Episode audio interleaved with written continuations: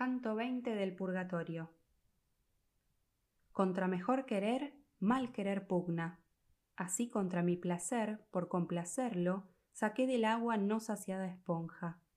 Me moví, y mi duca se movió por lugares expeditos a lo largo de la roca, como junto a un muro coronado por almenas, ya que la gente que difunde gota a gota por los ojos el mal que el mundo ocupa, de la parte de afuera iba por la cota Maldita seas tú, antigua loba, que de toda otra bestia haces presa por tu hambre sin fin, oscura.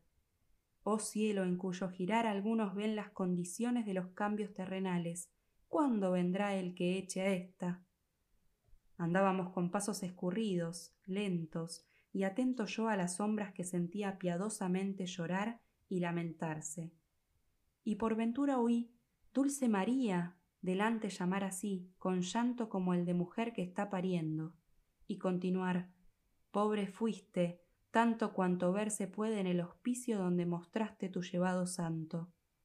Seguidamente, oh buen Fabricio, que pobreza quisiste como virtud antes que riqueza poseer con vicio. Esas palabras me eran tan gratas que me acerqué para tener conciencia del espíritu del que parecían llegadas. Este hablaba aún de la largueza que tuvo Nicolás por las doncellas que llevaron con honor su juventud. Oh ánima que tan bien hablas, dime quién fuiste, dije, y por qué sola recuerdas tú las dignas loas. No será sin merced tu palabra si retorno a cumplir la senda corta de aquella vida que vuela hacia su fin. Y él, te lo diré, no por consuelo que espere de allá, sino porque tanta gracia luce en ti antes de muerto. Yo fui raíz de la mala planta que la tierra cristiana torna oscura, tanto que buen fruto rara vez levanta. Pero si Duay, Lila, Gante y Brujas pudieran, tomarían rápido venganza, y yo le ruego a aquel que todo juzga. Allá me llamé Hugo Chapeta, fueron mis hijos Luises y Felipes, rigen a Francia en este tiempo. Hijo fui yo de un carnicero de París, cuando los reyes antiguos decayeron, salvo uno, que vistió el paño gris. Encontré apretado en mi mano el freno del gobierno del reino, y tanta fuerza conquisté, y fui tan de amigos lleno, que la corona viuda promovida fue a la cabeza de mi hijo, del cual descienden las sagradas osamentas. Mientras la gran dote provenzal no le quitó a mi sangre la vergüenza, Valía poco, pero no hacía ningún mal. Allá comenzó con fuerza y con mentira su rapiña, pero luego, por enmienda, Pontier y Normandía tomó, y Gascuña. Carlos vino a Italia, y por enmienda, víctima hizo a Conradino, y luego mandó al cielo a Tomás, por enmienda. Un tiempo veo, no muy después de hoy, que saldrá otro Carlos más, de Francia, para que mejor se conozcan él y los suyos. Sin armas saldrá, solo con la lanza que blandió Judas y solo con su punta sí que a Florencia hará estallar la panza. Tierras no, pero pecado y deshonra ganará, por sí tanto más grave cuanto más leve él tal daño cuenta. Al otro, ya huido de una nave, veo vender a su hija y negociarla como hace el corsario con esclavas. Oh avaricia, ¿Qué más puedes hacer si mi sangre tanto has atraído que no respeta ni la propia carne? Para que menor parezca el mal futuro y hecho, veo en Añani entrar el lirio y en su vicario a Cristo encarcelado. Lo veo otra vez escarnecido, el vinagre y la hiel renovar lo veo, y entre vivos ladrones ser asesinado.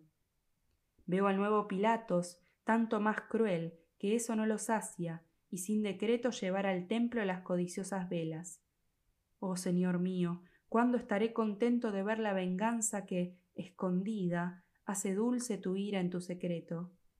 Lo que yo decía de la única esposa del Espíritu Santo y que te hizo ir hacia mí por alguna glosa, es repetido en todas nuestras preces, tanto como dura el día, y cuando anochece, contrario tono, tomamos esas veces. Recordamos a Pigmalión entonces, quien traidor, ladrón y parricida hizo golosa su voluntad del oro, y la miseria del avaro Midas, que sigue a su demanda gorda, de la que siempre es bueno que te rías. Del loco Acán conviene se recuerde cómo fueron sus despojos.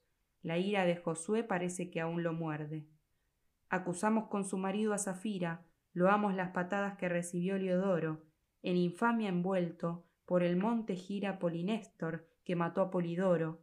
Por último se grita, Craso, di, pues lo sabes, el sabor del oro.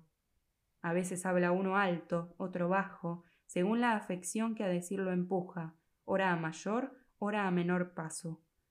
El bien que de día se razona no solo ya recuerdo, pero cerca de aquí no alzaba la voz otra persona. Nos habíamos alejado ya de él y bregábamos por seguir la senda, tanto cuanto nos era permitido, cuando sentí, como algo que se cae, temblar el monte. Me tomó un hielo cual suele tomar al que se muere. Cierto no se sacudió tan fuerte delos antes que la toña en él hiciese nido para parir los dos ojos del cielo. Luego se elevó alrededor un grito tal que el maestro junto a mí se hizo, diciendo No dudar mientras yo te guío. Gloria in excelsis Deo, todos gritaban, por lo que pude comprender de cerca cuando se podía entender el grito.